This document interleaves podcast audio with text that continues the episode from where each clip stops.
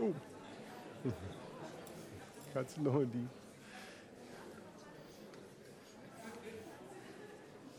Ja. Alle Ehepaare können dann heute Nachmittag weiter murmeln, wenn ihr gerade darüber im Gespräch gewesen seid. Ich finde, das ist wirklich eine große Herausforderung, wenn wir sagen, wir wollen verbunden im Heiligen Geist Gemeinschaft leben, wahrzunehmen, welche Sprachenvielfalt eigentlich unter uns lebt. Und wenn wir die Apostelgeschichte lesen, dann ist er mit dem Heiligen Geist immer auch verbunden, dass er die Befähigung zum Sprachengebet schenkt. Das praktizieren wir nicht im Gottesdienst, ich in meiner stillen Zeit, dann und wann, aber der Heilige Geist schenkt Sprachen. Und ich glaube, dass das eben auch solche Sprachen sind, wie Gott seiner Liebe Ausdruck verleihen möchte. Und schwierig wird es dann, wenn man eben anfängt, auch darüber zu streiten. Das ist ja sozusagen die Grunderfahrung von Gary Chapman in der Beratung von Ehepaaren dass sie sich darüber eben so zerstritten haben, dass ihre Ehe auf der Kippe steht. Auch das kann man manchmal übertragen auf Gemeinde, dass man auch da manchmal so zerstritten sein kann über die Sprachen, weil der eine sagt, wir müssen doch mehr von dem oder von jenem im Gottesdienst oder in der Gemeinde haben, damit das segensreicher wird. Und jemand anders sagt, nee, ich habe da keinen Zugang zu, ich wünsche mir eigentlich nur was ganz anderes. Einhergehen tut damit ganz oft, dass ich merke, der andere spricht so komisch von seinem Glauben oder lebt seinen Glauben so anders, dass man schnell dahin kommt, das zu geringschätzen. Dass man eben sagt, na, ob das so richtig ist, ich weiß es nicht. Dass man seine Muttersprache der Liebe als die wahre Sprache eben wahrnimmt und eigentlich sich wünscht, dass alle anderen genauso reden wie man selbst. Und das Problem an der Sprache ist, dass sie eben Dialekte hat. Wir sprechen überwiegend alle Deutsch als Muttersprache. Und ein klassischer deutscher Satz im Hochdeutschen ist ja, mähen ebte Heu, ebte mähen nie Heu, ebte mähen Gras. Ja? Mähen ebte Heu, ebte mähen nie Heu, ebte mähen Gras. Ein ganz normaler deutscher Satz, können wir überlegen, was er bedeutet. Mähen, Äbte, Heu. Äbte mähen nie Heu, sondern Äbte mähen Gras. Ihr könnt nachher beim Kirchenkaffee noch weiter drüber nachdenken. In Bezug auf den Glauben und das Gemeindeleben spielt sich das vielleicht auf einer anderen Ebene ab und wir haben das heute im Gottesdienst schon praktiziert die Dialekte der Sprache der Anerkennung und des Lobes, der Anbetung. Wir haben miteinander gesungen, Lieder von vor Zeiten, neuere Lieder. Wir haben den gemischten Chor Up to Date gehört, der uns mit Liedern begeistert hat. Wir haben noch einen anderen gemischten Chor, der nächsten Sonntag wieder dran ist. Und wir haben unterschiedliche Musiker, die ganz unterschiedliche Zugänge zu Musik haben.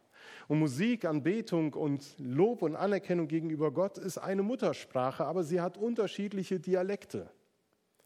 Und die einen können eben mehr mit dem roten Liederbuch anfangen, weil darin ihr Herz aufgeht, weil das ihre Sprache ist. Und andere haben andere Zugänge gefunden. Und ich glaube, das ist die Stärke auch in unseren Gottesdiensten, dass wir die Vielfalt auch da leben. Und dann geht es nicht darum zu sagen, oh, du sprichst aber eine ganz falsche Sprache oder dein Dialekt ist ja ach so fürchterlich. Das machen wir ja gerne mal mit den Dialekten, die wir sonst in Deutschland haben. Nein, sondern wahrzunehmen und anzuerkennen, wir sprechen eine unterschiedliche Sprache, aber immer noch dieselbe, nämlich die Sprache der Anbetung des Lobes, der Anerkennung gegenüber Gott. Und da ist es egal, welchen Dialekt man gerade spricht. Und es macht auch Spaß, mal unterschiedliche Dialekte zu lernen.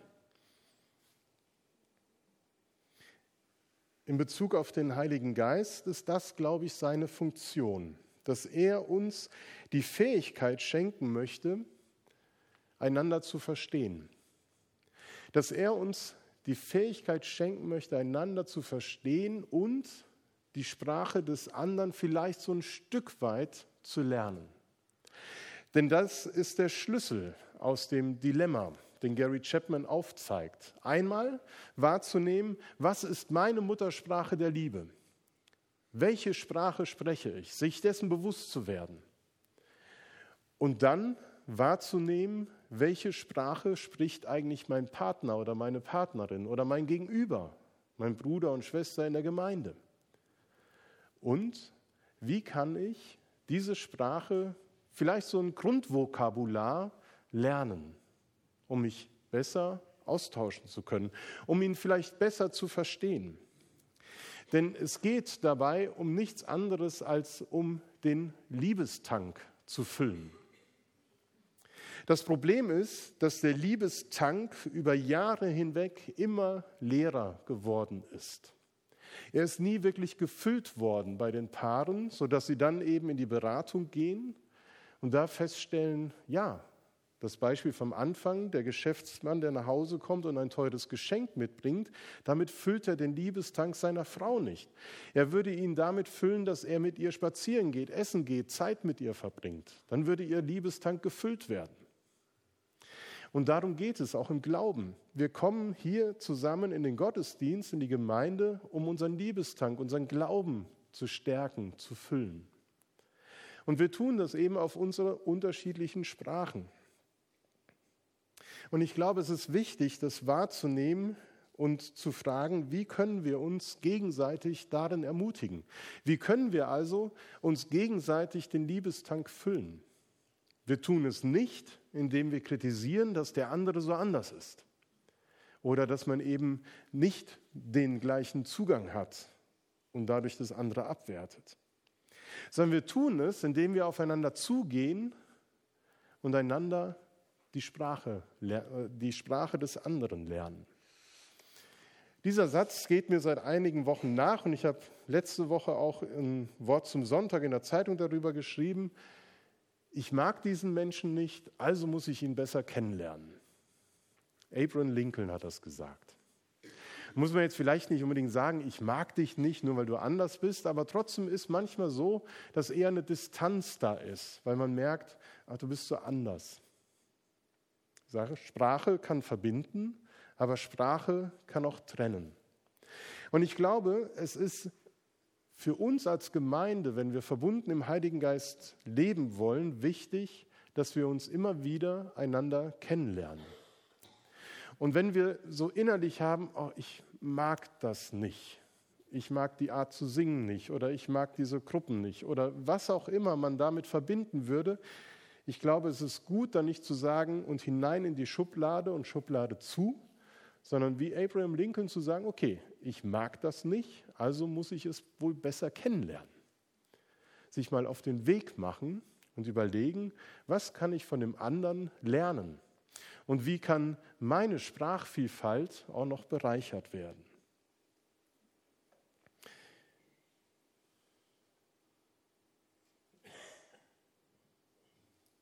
So viel für heute.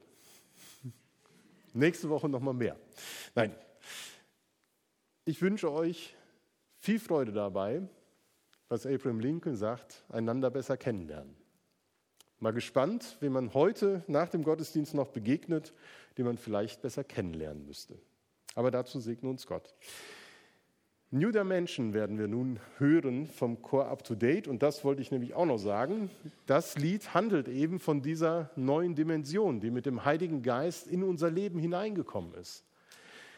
Das ist nicht zu gering zu schätzen, dass der Heilige Geist uns diese Verbundenheit schenkt, sondern dass er eine Kraft Gottes ist, die das, was für uns Menschen vielleicht nicht möglich ist, trotzdem möglich macht, dass wir einander besser kennenlernen können und dass diese neue Dimension unser gemeinsames Leben wirklich bestimmt und bereichert.